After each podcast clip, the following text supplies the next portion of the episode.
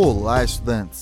Sou o professor Marco Nunes e este podcast é uma revisão rápida do Nerd Cursos Biologia sobre a diferença entre eucromatina e heterocromatina.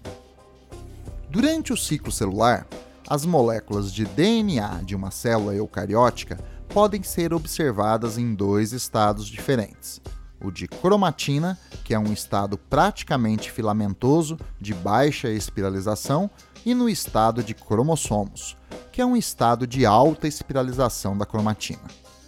O estado de cromatina ocorre durante a interfase e o de cromossomo durante a divisão celular. A cromatina pode ser encontrada em duas formas, a de eucromatina e a de heterocromatina, que se diferenciam pelo grau de espiralização.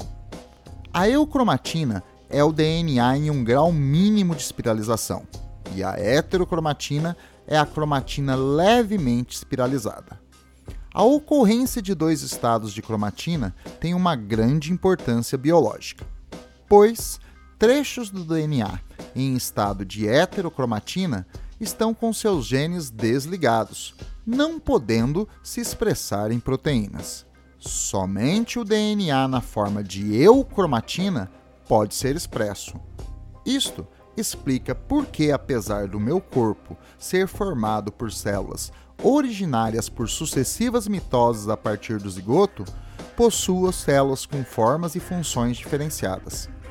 Minhas células são cópias do zigoto, possuem os mesmos genes, mas nem todos estão ativos ao mesmo tempo.